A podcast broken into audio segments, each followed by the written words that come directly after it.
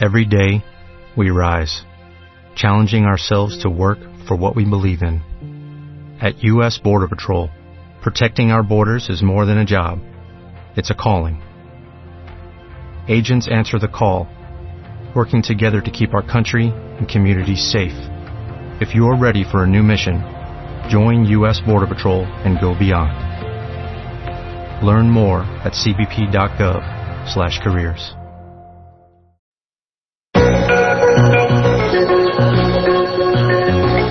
Milenio 3, en la cadena SER, con Iker Jiménez.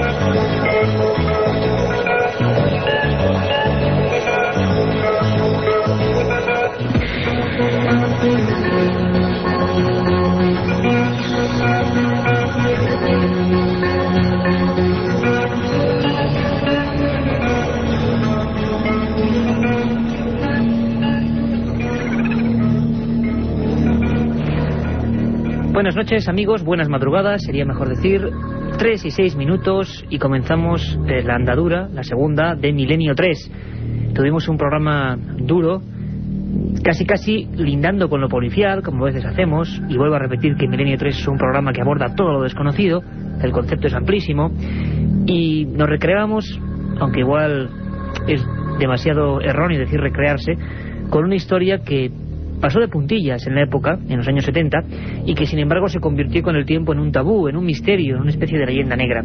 Era el caso de los suicidas de Terrassa. Eh, dos personas absolutamente normales, con familias normales, con trabajos normales, y que compartían la afición por el tema ovni. Un buen día, concretamente un mal día, el 20 de junio de 1972, José Félix Rodríguez Montero y Juan Turu Vallés acudían a la vía férrea muy cerquita de un apeadero misterioso y solitario llamado Torre Bonica, y allí dejaban que el tren pasase por encima. Podía ser un caso más, aunque los suicidios dobles son muy pocos en la historia criminológica española y mundial, de no ser porque cuando Manuel Rodellar, el juez instructor, levantó el cadáver y vio dos cabezas estalladas, y vio dos hombres vestidos igual, comprobó que cada uno de ellos sostenía junto a su pecho una nota que decía, pertenecemos al infinito, los extraterrestres nos llaman. De 10 a 10 y media, en esa primera parte de Milenio 3, del menú que os ofrecemos aquí en la cadena SER, en el estudio 1 ya en penumbra, a toda la audiencia, incluso leíamos las cartas que estos suicidios de Tarrasa, los primeros mártires del misterio, quizá en España, escribían a sus amigos, cartas llenas de dramatismo, cartas llenas también de fe en lo que iban a hacer. Parece ser que pusieron sus caras mirando a Júpiter, y que durante dos minutos, y lo cuento con conocimiento de causa porque he estado en esa vía, tumbado, eh, observando el lugar y los hechos, tuvieron que, desde la lejanía, escuchar, ver, percibir cómo el tren avanzaba. Y según nos comentaban los forenses e investigadores, nadie comprende cómo un suicida, por mucho que crea en la cuestión que le va a terminar o cercenar la vida, pueda soliviantar o pueda pasar por encima de lo que es el propio sentido de conservación.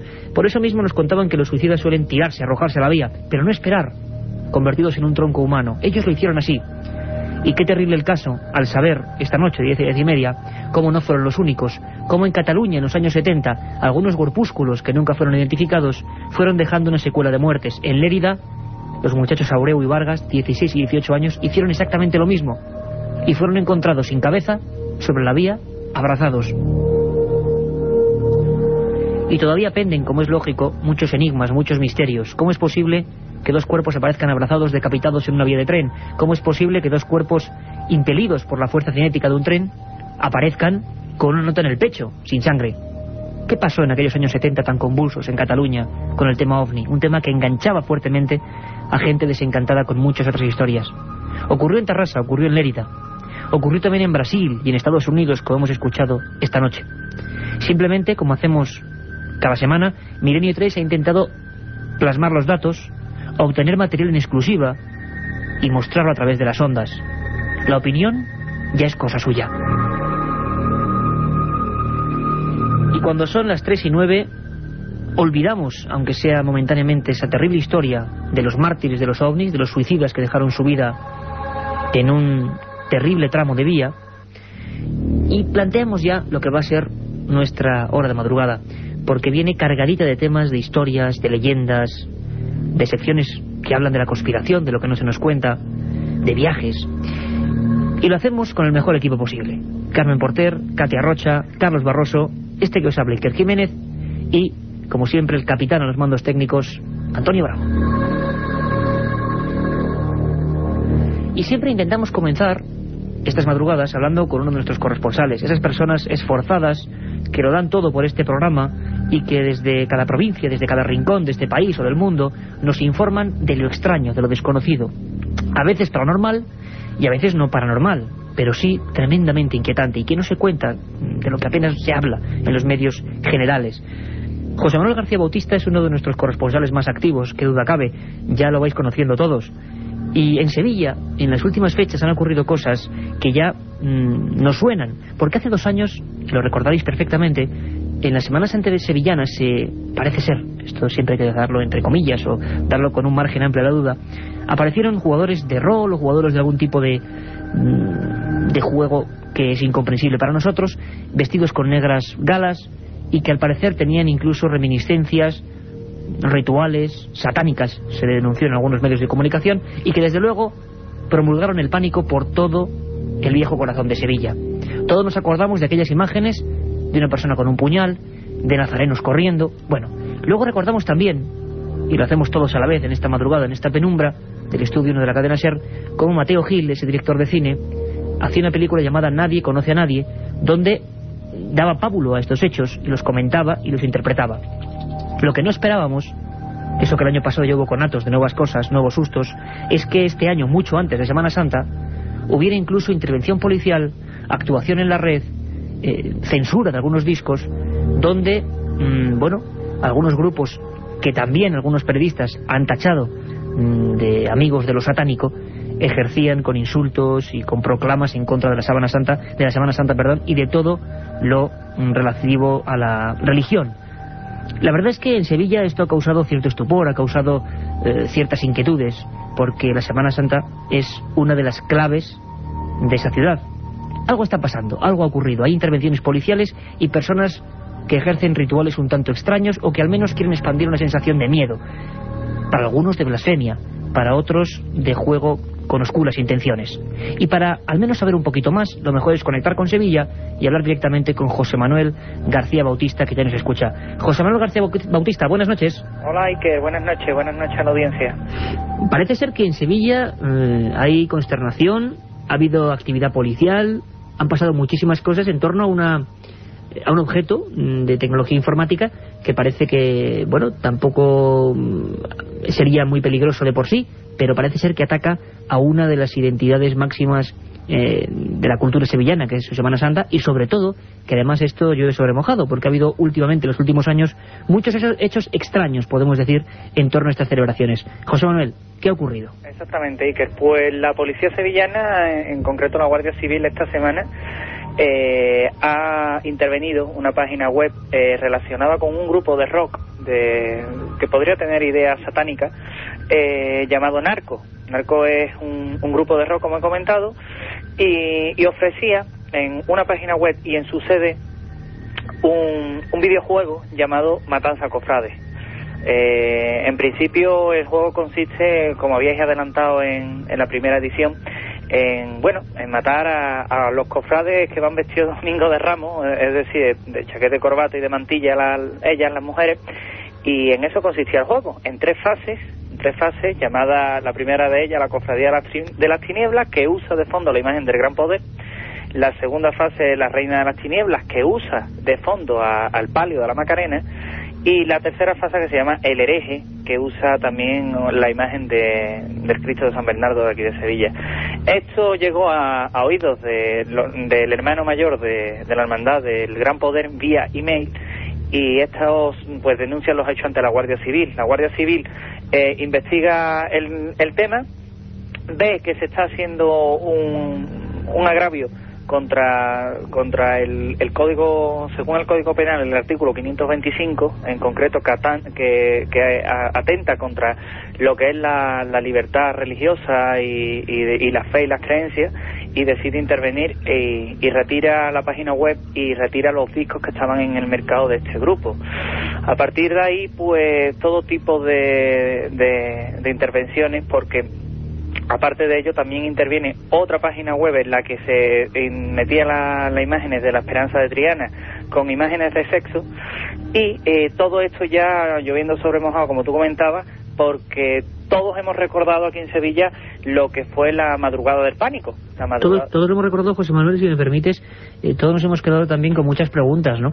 Yo recuerdo perfectamente, y seguro que la audiencia de Milenio 3 también se acuerda, de esa película de Mateo Gil, que era Nadie conoce a nadie, que también retomaba los hechos, digamos, misteriosos de una especie de juego de rol eh, dentro de la vieja Sevilla, de ese maravilloso centro urbano de, de la capital hispalense, pero claro, mm, unos decían que habían copiado, otros que el cineasta que había copiado, bueno, un montón de cosas, pero ¿por qué o qué pensáis vosotros los investigadores, José Manuel, en los últimos años, antes no había pasado, pero en estos últimos tres años están ocurriendo hechos que podríamos llamar eh, que quieren mm, demostrar una blasfemia evidente, bueno, que hacen capa de ello, bueno, perfecto, pero eh, hechos también que tienen que ver con sociedades aparentemente crípticas, gente muy joven, eh, digámoslo así, atuendos, vestimentas, comportamientos que aluden a lo satánico. ¿Qué está pasando? Pues exactamente, al parecer, lo que se están arraigando es en determinados grupos sociales sevillanos, lo que se están arraigando son comportamientos y actitudes de corte satánico de hecho, no ha sido complicado, no es complicado encontrar imágenes relacionadas con el triple seis o con el, con el pentagrama. De aquello eh, que sucedió en la madrugada del 2000, pues se tienen tres teorías. Una primera teoría sería aquella en que fue una, una gamberrada de, de gente que trasladó el tablero del juego de rol a las calles de Sevilla, creando el pánico esta teoría se derrumba porque aquello estaba bastante bien orquestado. ¿no? La segunda teoría es la que habla de que precisamente aquellos acontecimientos se crearon por parte de radicales y extremistas de, que forman sociedades de tipo crítico, de tipo satánico en Sevilla, que de alguna forma podría tener alguna relación con este grupo de, rock que también tiene parece unas ideas un tanto un tanto radicales y la tercera y más arriesgada y quizás es la que más más se silencia por Sevilla era aquella que decía que aquellos acontecimientos los crearon miembros jóvenes de familias notables de la sociedad sevillana. En este punto mm, aquella investigación policial pues que era queda silenciada no se vuelve a tener demasiada, demasiadas noticias del tema, pero lo que sí parece es que ha habido un claro comportamiento eh, anti Semana Santa eh, de corte de corte, eh, podríamos decir incluso ritual, perteneciente a algún tipo de comportamiento sectario, que mm, básicamente eh, la misión es sabotear la Semana Santa sevillana, incluso a las imágenes. Es extraño, es raro, y de momento, como te comentaba antes, la, Policía Sevillana y la Guardia Civil investiga todos estos acontecimientos. Además tú, que estás habitualmente enterado de todo lo que se cuece por Sevilla, eh, has informado a veces de actos extraños, como se han producido en otros puntos de España, eh, contra imágenes en cementerios, profanaciones y demás, pero hay más misterios en Sevilla en los últimos días, eh, nos hablabas casi a micrófono cerrado anteriormente, vuelven al parecer las observaciones de ovnis en la, en la comarca, ¿es cierto, José Manuel? Es cierto, y además, Iker, en primicia para Milenio 3, como no podía ser de otra forma, eh, hay un, tenemos una serie de, de casos extraños que han, han estado ocurriendo en Sevilla, que son unos determinados avistamientos que han provocado apagones, apagones, de luz sobre determinadas localidades sevillanas y de otras provincias cercanas a Sevilla.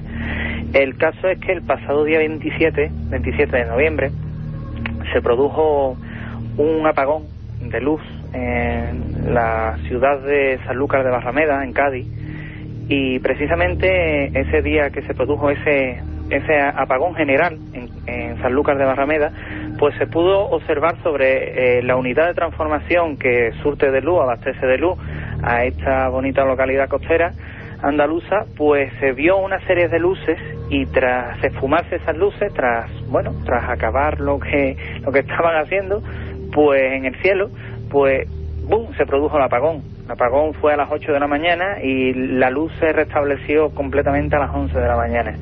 Eh, así hay dos casos más con este y la verdad es que la actividad ovni vuelve. Lo que pasa es que eh, esto, este tipo de, fenómenos ovni o esta fenomenología relacionada con unidades de transformación, pues digamos que son poco vistas por aquí, por el sur. No deja de llamarnos la atención, evidentemente, que coincida un apagón de luz con evidentemente un avistamiento ovni. No sería la primera vez, desde luego, José Manuel. yo, yo recuerdo ahora mismo perfectamente un caso que ocurrió en Bolullos del Condado en los años 70 y otro en, en Álava, en la zona de Ali, relativamente famosos. Como decimos, eh, y como hemos estado comentando, llueve sobre mojado, los hechos misteriosos a veces tienen determinadas conductas que se nos escapan a todos con cierta lógica dentro de su ilógica. José Manuel, muchísimas gracias, seguimos en contacto y desde luego cualquier nueva información al respecto de estos enigmas del cielo y la tierra, estos son tus micrófonos, compañero. Muchas gracias, Ike. La otra realidad. Milenio 3. En la cadena Ser. Aparte de gozosos, dolorosos, gloriosos, los misterios de la Iglesia son sorprendentes e inexplicables. La periodista Carmen Porter te ayuda a desvelarlos en Misterios de la Iglesia, una obra que saca a la luz los episodios más impactantes del fenómeno religioso. Exorcismos, apariciones, cuerpos incorruptos, estigmas. Misterios de la Iglesia, de Carmen Porter, publicado por Editorial Edad. La otra realidad. Milenio 3. En la cadena Ser.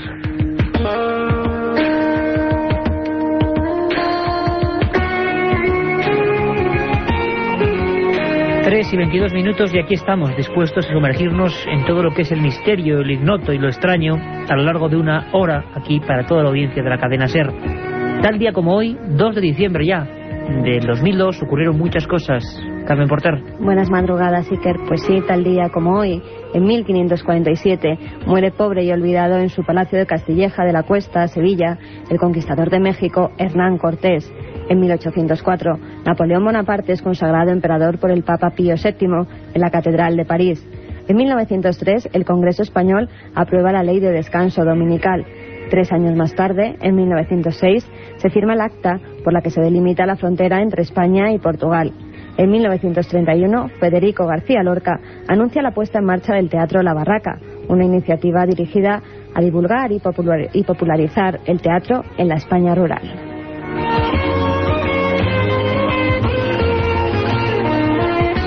1942, el físico italiano Enrico Fermi, premio Nobel de Física en 1938, monta la primera pila atómica de uranio. En 1943, el Pleno de las Cortes Españolas aprueba un proyecto de ley que establece la mayoría de edad en los 21 años. En 1954, el Senado de Estados Unidos destituye al senador Joseph McCarthy, artífice de la caza de brujas.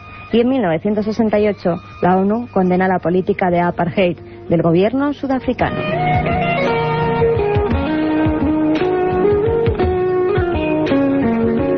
tantas cosas, ¿verdad? En un día como hoy, en un 2 de diciembre, ocurrieron todas ellas.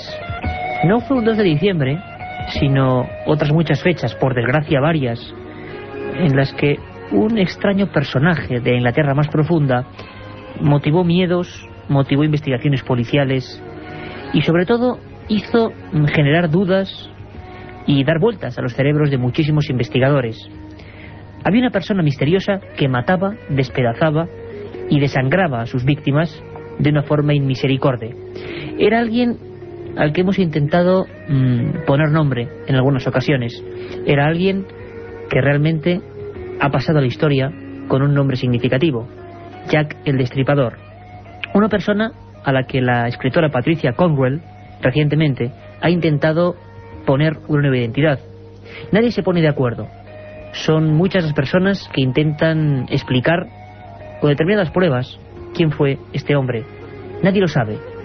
Para muchos hizo crímenes perfectos porque nunca pudieron culparle. Ahora nuestro particular conspiranoico, Santiago Camacho, va a intentar darnos una de las teorías más extrañas. Se dice, se comenta, que en Palacio, en Buckingham, durante mucho tiempo, muchas décadas, hicieron fuerza para que esta teoría fuese la que no saliese a la prensa. Quizá por verdadera, quizá por descabellada. Vamos a escuchar la conspiración sobre Jack el Destripador de Santiago Camacho.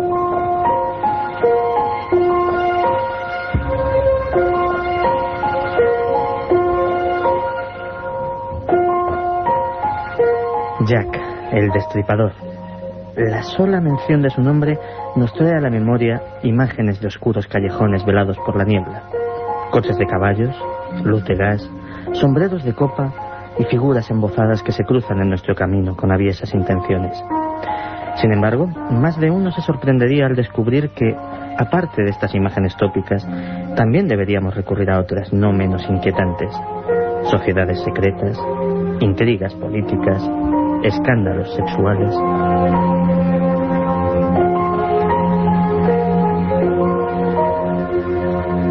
La historia que vamos a contar comienza el día en que el príncipe Albert Victor, duque de Clarence, conoce en el transcurso de una de sus habituales salidas de incógnito por Londres al atender a Annie Krug, de la que se enamora perdidamente, contrayendo matrimonio en secreto y concibiendo una hija de sangre real cuya madre es una modesta trabajadora católica irlandesa. La tragedia estalla cuando la reina Victoria se entera del desliz y decide borrar cualquier huella de ese matrimonio. La pobre Annie es internada en un manicomio donde permanecerá hasta el final de sus días. El irresponsable príncipe enviado al continente a meditar sobre su conducta. Por fortuna, Mary Kelly, una buena amiga de la desdichada tendera, consigue escapar a Irlanda llevándose consigo a la pequeña, fruto de aquel amor prohibido.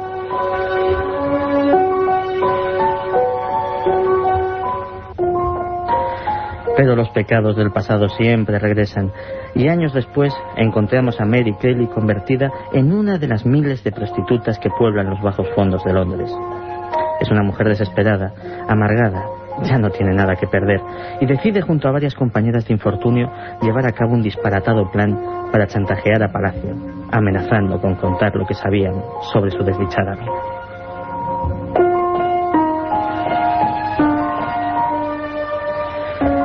Poco podían imaginar aquellas mujeres lo que acababan de desencadenar.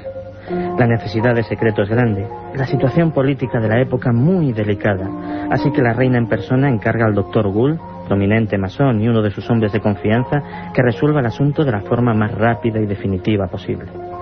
Por desgracia, la monarca ignora que las facultades mentales del doctor Gould se han visto alteradas por un reciente ataque cerebral.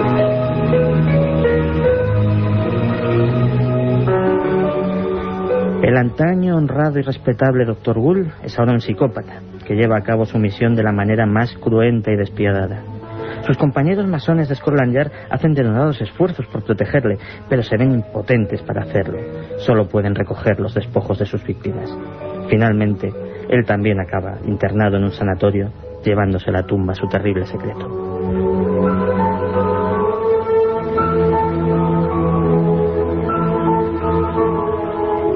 Por el momento, la historia que acabamos de contar es solo una teoría. Una más de las muchas que intentan poner un rostro al enigma de Jack el Destripador. Sin embargo, de todas las teorías planteadas hasta el momento es, curiosamente, la que más pruebas en su favor cuenta y la que más empeño en negar ha puesto desde instancias oficiales la Casa Real. Por algo será.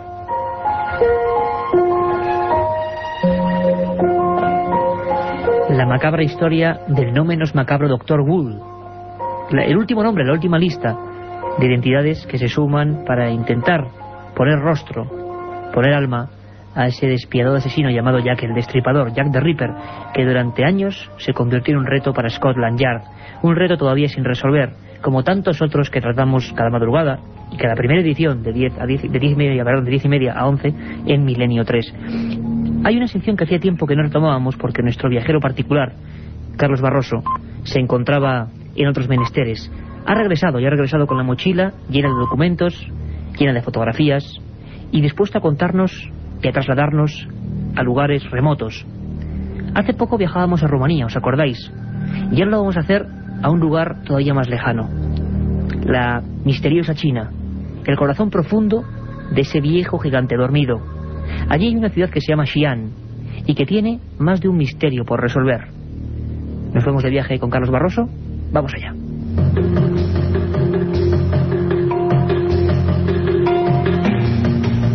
Rumbo al misterio.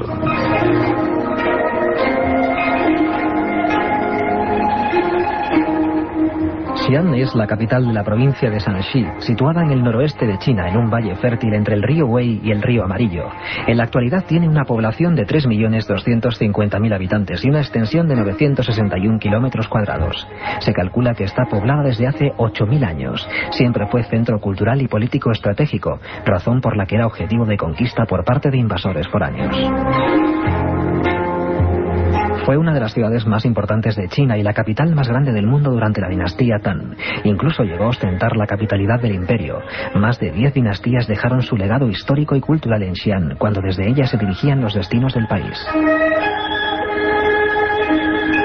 Entre las obras de incalculable valor que se conservan en Xi'an, destacan sobre todo las llevadas a cabo por el emperador Qin Shi Huangdi, un personaje legendario que unificó China por primera vez en el siglo III a.C., después de derrotar a los llamados estados combatientes. Mandó construir el monumento fúnebre de los guerreros de terracota, considerado la octava maravilla del mundo y uno de los hallazgos arqueológicos más importantes del siglo XX. Los guerreros de terracota forman un auténtico ejército de más de 7.000 soldados y caballos. Todos están modelados en tamaño natural y cada uno posee una expresión distinta. El emperador Shi Huangdi creía que le protegerían en el otro mundo, llamado el paraíso de las fuentes amarillas. El emperador también ordenó el inicio de la construcción de la Gran Muralla China, que después de varias ampliaciones en dinastías sucesivas, llegaría a tener unos 10.000 kilómetros de longitud. La intención de Qin Shi Huangdi era crear una barrera que protegiera al país de invasiones extranjeras, especialmente de los mongoles y los tártaros. Es la única construcción humana que los astronautas han podido diferenciar claramente desde el espacio. Para su construcción se utilizó pasta de arroz a modo de argamasa o cemento. Xi'an se inicia la Ruta de la Seda, un camino comercial que une Oriente con Occidente y que conecta China con los puertos del Mediterráneo. La ciudad cuenta con un riquísimo conjunto artístico que conserva incluso un barrio musulmán muy pintoresco con mercados y una mezquita de gran belleza erigida en el año 742, una de las cuatro grandes de China. Pesar de sus modernas construcciones, el centro de Xi'an mantiene los rasgos de la ciudad que fue durante la dinastía Tang. Dos calles principales se cruzan en la Torre de la Campana, de 23 metros de alto, que data del año 1384. En la ciudad también puede visitarse el Museo Provincial de Shanxi, uno de los mejores y más importantes de China, o el Bosque de las Lápidas. Igualmente importante es la gran pagoda del ganso salvaje, construida en el siglo VII. Fue destruida y reconstruida varias veces. Tiene 73 metros de alto y constituye un magnífico mirador para contemplar la ciudad de Xi'an y sus alrededores. Una manera de perderse por este estupendo marco paisajístico, testigo de las glorias del gigante milenario.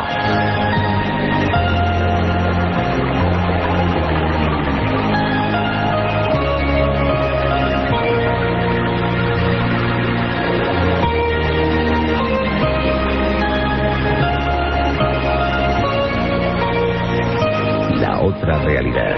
Milenio 3. En la cadena Ser.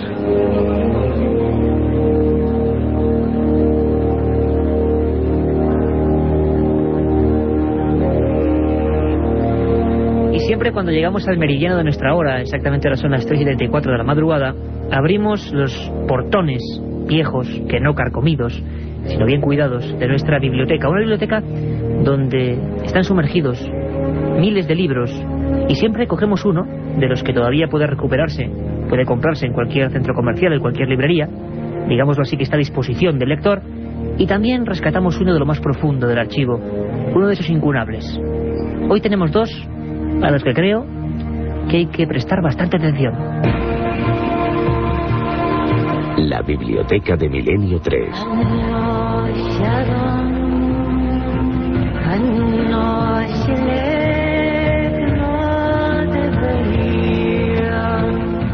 Tengo entre las manos un libro de preciosa factura, hay que decirlo así. La editorial Oberón del grupo Anaya está haciendo libros sobresalientes en cuanto a su presentación. Y la portada, cómo describirla, ¿no? Cómo dibujar con palabras esto en, en el ambiente. Es una cara, es un rostro de piedra. Un rostro enigmático, estirado, voluminoso, de forma ovalada. Es Akenatón, Amenofis IV. El libro se llama así, Akenatón, el falso profeta de Egipto. Lo escribe un auténtico experto, Nicholas Reeves. Nicholas Reeves, británico, que fue director del proyecto de tumbas reales de Tel Amarna, el lugar que eligió este faraón hereje para instaurar su imperio, y que durante muchísimos años fue el principal conservador del patrimonio egipcio en el British Museum. Este libro, Akenatón, es sencillamente una obra de arte. Simplemente puede ser recomendable para todo aquel que tenga inquietudes con una de las grandes civilizaciones de la historia y sobre todo para los que, entre ellos me incluyo, nos hemos preguntado por qué en toda la larguísima saga de faraones, todos cortados por el mismo patrón, apareció uno de repente, Amenofis IV, que ya su aspecto físico era extrañísimo. Muchos pensaban que era una mujer incluso. Tenía las caderas anchas, eh, la cara alargada, el mentón prominente, los ojos rasgados, almendrados. Muchos han pensado que era un ser teratológico, un ser monstruoso. Y este hombre, Amenofis IV, que se casó con la célebre Nefertiti, de repente instaura un nuevo mundo. Expulsa a toda la casta sacerdotal, a toda. Le quita sus privilegios, que eran muchísimos. Y todo su dinero lo entrega a los pobres para hacer casas de beneficencia. Un caso creo que no único en el mundo egipcio, sino único en el mundo, sin más. Akenatón dijo que el único dios era el astro solar, el círculo anaranjado que emitía esa fuerza, esa energía que daba vida a los campos y a los mares. Akenatón fue considerado hereje, generó auténticas guerras, batallas, los partidarios de él y los antiguos dioses, y el Nilo se tiñó de sangre una y mil veces. Uno de los personajes más fascinantes de toda la historia. En Tela Namarna, hoy es un lugar absolutamente olvidado, se ha picado la imagen terrible, un tanto extraña, para algunos demoníaca, sin duda alguna, para los que se enfrentaban a él, de todos los relieves, de todos los capiteles. Fue un hombre que fue borrado prácticamente del mapa. Tuvo un hijo, un hijo que pasó a la historia, se llamó Tutankatón. Poco después, cuando llegó al poder, negó de su padre y se rebautizó con un nombre que hoy todos identificamos, el faraón niño, Tutankamón. Y muchos dicen, quizá no les falta la razón, que precisamente por ser hijo de hereje y por renegar de él, mantuvo en sus entrañas y tras su muerte la extraña maldición de las momias, la maldición de los faraones. Nicholas Reeves, editorial Oberón, Akenatón, falso profeta de Egipto, un libro totalmente recomendable.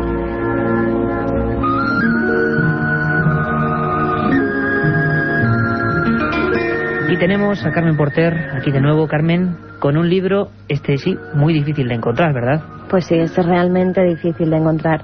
Se titula El caso de Teresa Newman a la luz de la ciencia médica. Su autor es nada más y nada menos que el célebre doctor Antonio Vallejo Nájera. Digo que es difícil de encontrar porque se trata de un libro del año 39, que además fue editado por una librería, la librería Santarén de Valladolid. Como siempre, yo rescato una frase del autor, que es el que mejor sabe hablar de su propio libro y nos dice, este libro está hecho con criterio objetivo y seriedad científica, sin dejarse arrastrar por la superstición y la beatería. Nos interesa Teresa Newman como caso clínico. Para que todos los oyentes sepan un poco quién era Teresa Newman, se trataba de una campesina que vivía en una pequeña aldea alemana, en Konesreut.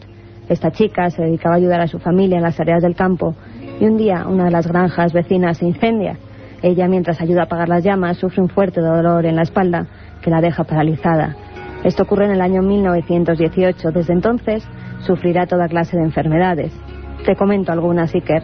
En 1919, por ejemplo, pierde completamente la visión y la recobra inexplicablemente cuatro años más tarde. En 1925 desaparece la parálisis de los miembros inferiores y sufre una curación repentina de una apendicitis aguda. Años más tarde recibe los estigmas, tanto en los pies, en las manos, como en la corona de espinas. Incluso el doctor Vallejo Nájera nos narra cómo esta mujer lloraba lágrimas de sangre.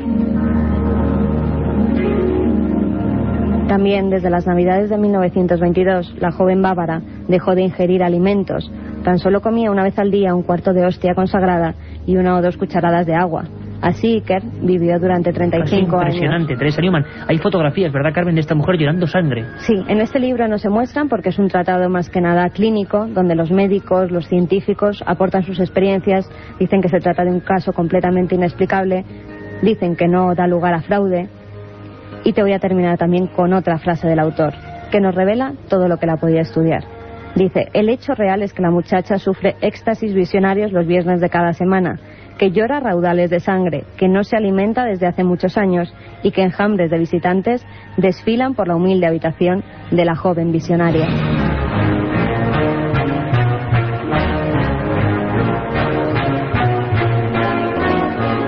Terribles estos acordes que nos pone don Antonio Bravo para recordar a Teresa Newman, una de las más enigmáticas estigmatizadas de la historia.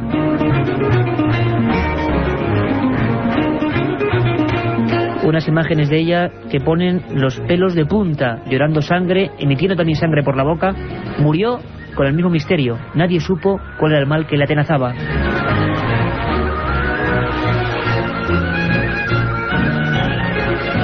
Un día hablaremos de otros estigmatizados semejantes, el padre Pío de Petelchina, gente que dentro de un éxtasis místico entró en estados mentales, probablemente, que ninguno podemos comprender. Y ahora después de estas dos recomendaciones, una Kenatón, fácil de encontrar en cualquier librería, y otra, el caso de Teresa Newman a luz de la ciencia, que ojalá encontréis en alguna librería de viejo, nos vamos a marchar con una de vuestras secciones favoritas, las leyendas urbanas. Y además hoy con un motivo importante, y un motivo auténticamente serio. El 1 de diciembre, que ya ha pasado, es el Día Mundial del SIDA eh, una enfermedad terrible que azota a la humanidad y bueno, contra la que hay que protegerse y sobre todo con la que hay que informarse, hay que saber qué medidas tomar. Por eso Katia Rocha ha cogido elementos mm, de leyenda urbana de uno de los temas más recurrentes. El SIDA, a partir del año 81-82, se convirtió en fuente habitual de rumores, de leyendas. ¿Quién no ha escuchado esas historias de agujas en cabinas de teléfonos, de agujas hipodérmicas en playas, de personas que querían contagiar el SIDA? Bueno, parece que hay más mito que realidad, como siempre. Y Katia Rocha nos lo cuenta. Una historia sobrecogedora, nuestra leyenda urbana de la semana.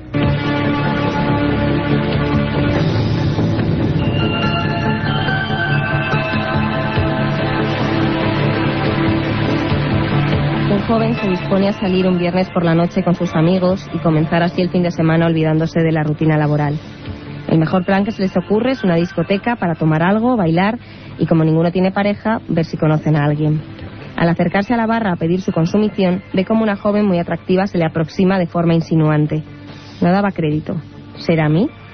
Era una mujer de unos 30 años, alta, esbelta y sobre todo sabía seducirle.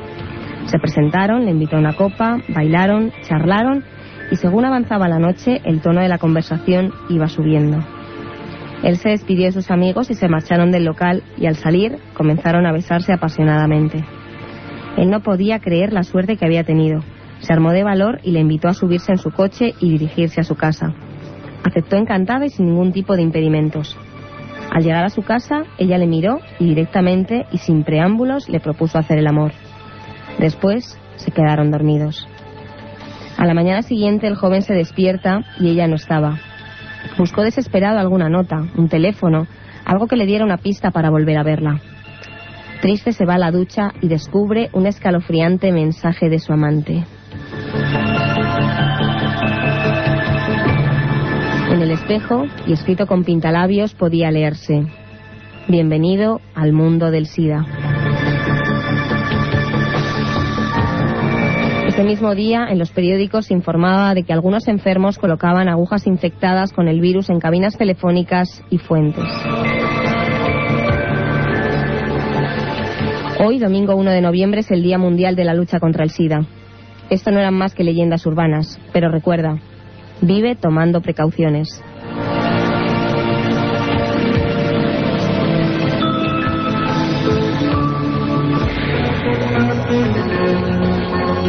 Otra realidad. Milenio 3. En la cadena Ser. Primer día, llegada al hotel y alojamiento. Segundo día, ruinas de Petra y pistas de Nazca. Tercero, Sábana Santa de Turín, pirámides de Egipto. Ninguna agencia te ofrece un viaje como este, lleno de misterio y aventuras. Solo Iker Jiménez te lleva a las fronteras de lo imposible. Un viaje de 150.000 kilómetros que recorre el lado más enigmático y sorprendente de la historia. Fronteras de lo imposible, de Iker Jiménez, publicado por Editorial Edad.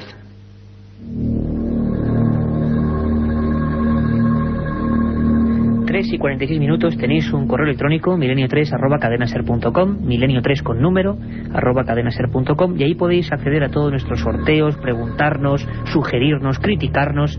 Llegan constantemente mails de un montón de amigos y además vamos a inaugurar una nueva sección distinta. Nosotros siempre intentamos innovar el programa, llenarlo de un montón de cosas y ir aderezándolo semana a semana. Y nos hemos sacado de la manga, iba a decir inventado, sacado de la manga Carmen, la sección Pregunta al oyente. Pues sí, hemos rescatado uno de los mails que nos han llegado al mail que has dicho, milenio3 arroba cadenaser.com. En este caso nos escribe Álvaro Viguera. Nos dice, hola Iker y compañía. En primer lugar, enhorabuena por el programa. La verdad es que el programa está genial, ya que mezcláis viejas historias con lo más actual. El primer misterio que escuché por radio hace unos tres años fue el de las combustiones espontáneas. Me gustaría que hablarais algo sobre ello, exponiendo algún caso y sobre las investigaciones que se realizan en este tema. Hasta pronto y enhorabuena de nuevo. Bueno, pues a nuestro compañero, a nuestro amigo que ha escrito ese correo electrónico, milenio3.cadenaser.com, vamos a responderle de, mejor, de la mejor forma, de la mejor manera. Y lo vamos a hacer semana a semana. Vuestras preguntas concretas Vamos a intentar abordarlas con toda la información posible. Combustiones espontáneas, un misterio auténtico, gente que arde como antorchas humanas. Vamos a escuchar atentamente.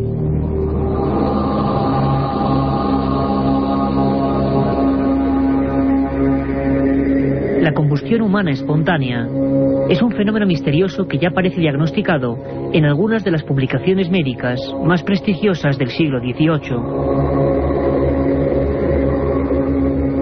Los primeros casos estudiados por la ciencia son los de la marquesa de origen italiano Cornelia Bandi y los de una humilde pescatera de Eastwich, en Inglaterra, llamada Grace Pett. En ambos sucesos los cuerpos de las mujeres estaban en el suelo, calcinados, emitiendo llamas de considerable altura y sin que las telas o el suelo de madera hubiesen sufrido ningún daño. Las primeras hipótesis barajadas para explicar estos incidentes llevó a algunos investigadores a plantear la teoría del llamado suicidio psíquico, una suerte de autoinmolación en la que la fuerza de la mente logra elevar la temperatura corporal hasta la autocombustión. Los alcohólicos fueron considerados durante el siglo XIX las víctimas potenciales de este terrible mal. En España, en la árida y desértica región almeriense de La Roya, se produjo en verano de 1945 una oleada de igniciones humanas sin precedentes en toda la historia. Diez personas estuvieron a punto de morir y más de mil pequeños incendios espontáneos que se generaban dentro de cortijos y estancias cerradas se cebaron con los seres vivos. Tras un inmenso mes de investigaciones, los 32 expertos enviados por el Ministerio de Energía y Minas no llegaron a ninguna conclusión en sus informes. La primera imagen de un hombre muerto por el proceso de la combustión humana espontánea se hizo realidad tras el terrible fallecimiento del doctor John Bentley en Cudesport, Pensilvania, el 5 de diciembre de 1966. Por vez primera, la cámara fotográfica captaba toda la crudeza de este gran misterio.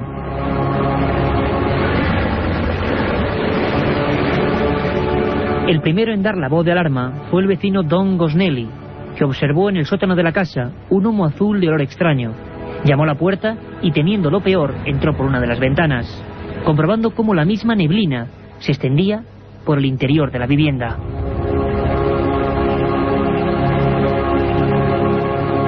En un rincón del baño había un montón de cenizas aún calientes y junto a ellas un socavón, como si un meteoro hubiese caído allí mismo Junto a él, una pierna marrón, seccionada a la altura de la rodilla, de la que aún colgaba el habitual zueco de los médicos.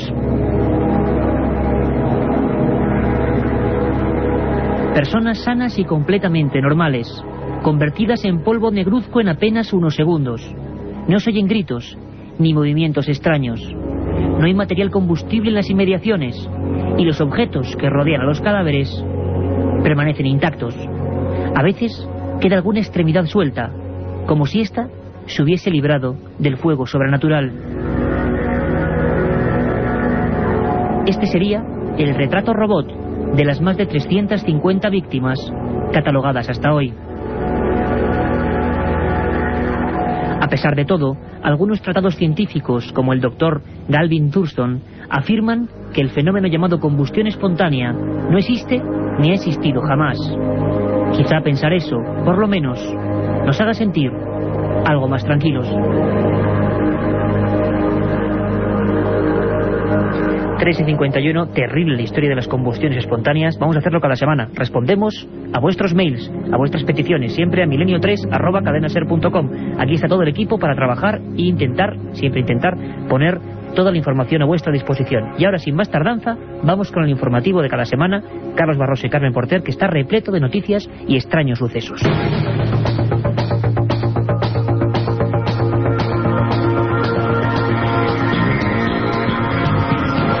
Dentro de unos días regresará a la Tierra la misión especial desplazada hace una semana a la Estación Espacial Internacional para colocar nuevas estructuras en la plataforma. Dentro del Endeavour viajaba un grupo de astronautas, entre ellos el español Miguel López Alegría, con quien la cadena SER ha podido hablar esta semana en lo que ha sido la primera comunicación radiofónica con la Estación Espacial Internacional. Sin duda, un acontecimiento histórico en el que vamos a profundizar enseguida. Antes repasamos otras noticias con la ayuda de Carmen Porter.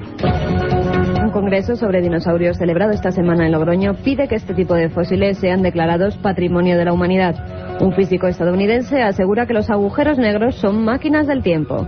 Los indígenas de Michoacán comienzan a recibir la visita de las almas de sus antepasados. Los especialistas del Endeavour, el español Miguel López Alegría y el estadounidense John Harrington, se han divertido extraordinariamente durante sus paseos espaciales. López Alegría y Harrington forman parte de la misión de la NASA que se ha desplazado al espacio para conectar nuevos segmentos y hacer que la Estación Espacial Internacional siga creciendo. Recordemos que la plataforma se encuentra a unos 500 kilómetros de la Tierra y se desplaza a unos 28.000 kilómetros por hora. Esta semana, mientras la tripulación trabajaba, se recibía una visita inesperada vía satélite y gracias a la colaboración de la NASA, el periodista Javier Gregori de la cadena SER pudo comunicarse directamente con Miguel López Alegría. El astronauta español dejaba escapar sus impresiones que le habían transmitido a la plataforma espacial. La verdad es que parece una ciudad en comparación con un pueblo como era antes.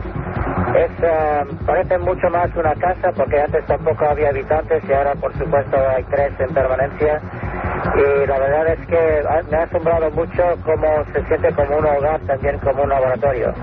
Esta semana nos ha sorprendido la teoría de un físico estadounidense, Lawrence M. Krauss, que cree que los agujeros negros pueden constituir auténticas máquinas del tiempo. Según Krauss, se podría viajar de un lado a otro del universo de forma inmediata si se utilizara una especie de túnel entre dos agujeros negros, Carmen. Krauss aseguró que aunque en el universo no existen agujeros de gusano estables, sería posible utilizar la energía negativa que existe en el espacio para conseguir una gravedad repulsiva en lugar de atractiva y que por ello los mantuviera abiertos. Así podríamos introducirnos en uno de esos agujeros y aparecer en otro lugar del universo, situándonos en un espacio temporal anterior. El profesor además ha afirmado creer en la existencia de vida extraterrestre, ya que solo en nuestra galaxia hay más de 100.000 millones de estrellas y en el espacio hay agua, luz solar e incluso material orgánico, lo cual hace posible que exista vida. Esta semana se ha celebrado en Logroño el Congreso Internacional sobre Dinosaurios y otros reptiles mesozoicos en España. Entre los objetivos de los organizadores, uno muy importante, conseguir que los yacimientos de dinosaurios en la península ibérica sean declarados Patrimonio de la Humanidad. Radio Rioja, Jorge Gómez. A través de ponencias, comunicaciones y paneles, los más de 50 expertos que han participado en este congreso han abordado asuntos relacionados con la propia investigación y también aspectos didácticos y de divulgación de los restos encontrados. Especialmente novedosas han resultado las conclusiones en torno a los dinosaurios voladores aportadas por José Luis Sanz, profesor de la Autónoma de Madrid, para quien las aves constituyen un linaje específico de dinosaurios. Desarrollaron toda una serie de caracteres que eh, hoy creemos que son específicamente de estos tetrápodos voladores, como ejemplo las, la aparición de plumas o el desarrollo de alas. Eh, de manera que, eh, en principio, y digamos, eh, en contra de algunas opiniones también, por supuesto, de algunos, de algunos colegas, porque si no la ciencia sería muy, muy aburrida, hay mucha gente que creemos que en realidad las, las aves pueden ser definidas como dinosaurios con plumas, dinosaurios voladores. El Congreso se ha completado con una exposición titulada El paso de los gigantes dinosaurios en España, en la que se han podido ver trabajos, réplicas y piezas fósiles de museos y centros de investigación de La Rioja, Salas de los Infantes, Teruel y Zaragoza. Un equipo de arqueólogos japoneses ha recuperado los restos de dos habitantes de la antigua Pompeya, la ciudad que desapareció bajo la lava del Vesubio en el año 79 después de Cristo. Según los estudiosos, uno de los esqueletos que se encuentra casi completo pertenece a un esclavo que pretendía huir de la furia del Vesubio cuando el volcán entró en erupción en el año 79 después de Cristo. Se encuentra casi completo y ha sido identificado por el aro que llevaba en el tobillo y que se colocaba a las personas de esa condición. Los otros restos hallados podrían ser de una mujer, ya que se encontró una hebilla de túnica y en uno de los dedos portaba un anillo de hierro. Según han asegurado miembros del Japan Institute of Paleological Studies de Kioto, que ha llevado a cabo los trabajos en Pompeya, los cráneos de las dos víctimas tenían violentas marcas, como si hubieran sido aplastados. Los habitantes del estado mexicano de Michoacán han empezado ya a recibir ilusionados la visita de miles de mariposas monarca. Los indígenas que viven en los bosques de Michoacán celebran esta llegada de forma tradicional, convencidos de que las mariposas son las almas de sus antepasados. Corresponsal en México, María José Ajejas. Para los mazahuas que habitan hoy en Michoacán, en el centro de México, la mariposa monarca, que llega cada año a principios de noviembre, es la encarnación de las almas de los muertos, un concepto relacionado con el de los antiguos aztecas, la última gran cultura indígena mexicana, para quienes las monarcas eran los espíritus de los que habían partido, de los seres queridos, de los guerreros caídos o de las mujeres que habían muerto en el parto.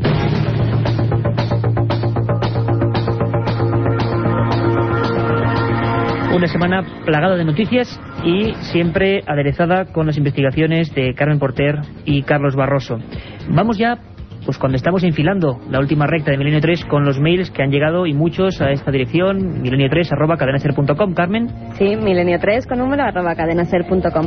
Neo 5 nos escribe si puede encontrar alguna información sobre los suicidas de Tarrasa, alguna información adicional, esos informes de los que hablabas en la primera hora de Milenio 3. Bueno, sabéis que, hay, que está esa página web amiga, ikerjiménez.com, con cualquier tema que hablemos en Milenio 3 habrá siempre la información, los informes, las cuestiones que quedaron por decir o por contar. María Ángeles Calleja nos dice que, toque, que toquemos un tema que es para ella muy interesante. ¿Es verdad que hay personas conservadas el hielo, como es el caso de Walt Disney?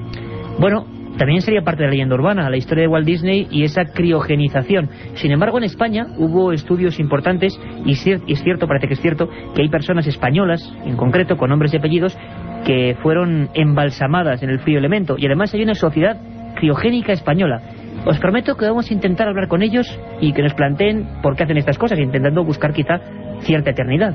Ismael Cruz nos pide que hablemos sobre el profeta Solari Parravicini. Benjamín Solari Parravicini, uno de los personajes más extraños y enigmáticos de la historia, eh, que además creo que recordamos y retomamos en los programas del 11 de septiembre, que tanta buena acogida han tenido, porque fue uno de los que realmente dibujaron en el año 39, si no recuerdo mal, a la eh, figura de la Estatua de la Libertad bombardeado dos veces y diciendo que la luz de América se perdería para siempre.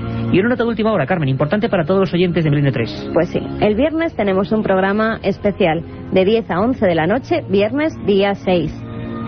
Vamos a hacerlo viernes día 6 de 10 a 11 no, de la noche. No adelantamos, Carmen, el tema, ¿verdad? Para que sea todavía más especial, para que estén a la escucha. Y también decir otra cosa, Iker, el 20 de diciembre estaremos, tanto Iker Jiménez como la que os habla, Carmen Porter, en Córdoba, a las 8 y media de la tarde en la delegación de la 11 en la calle Doctor Ruiz Maya. Ahí vamos a intentar contaros un montón de cosas, de informes, de fotografías, de historias, llevar un poco el espíritu de Milenio 3 a diversas ciudades españolas. Es lo que vamos a intentar todo el equipo, que hemos hecho posible esta emisión de radio de Misterio y de Palabras.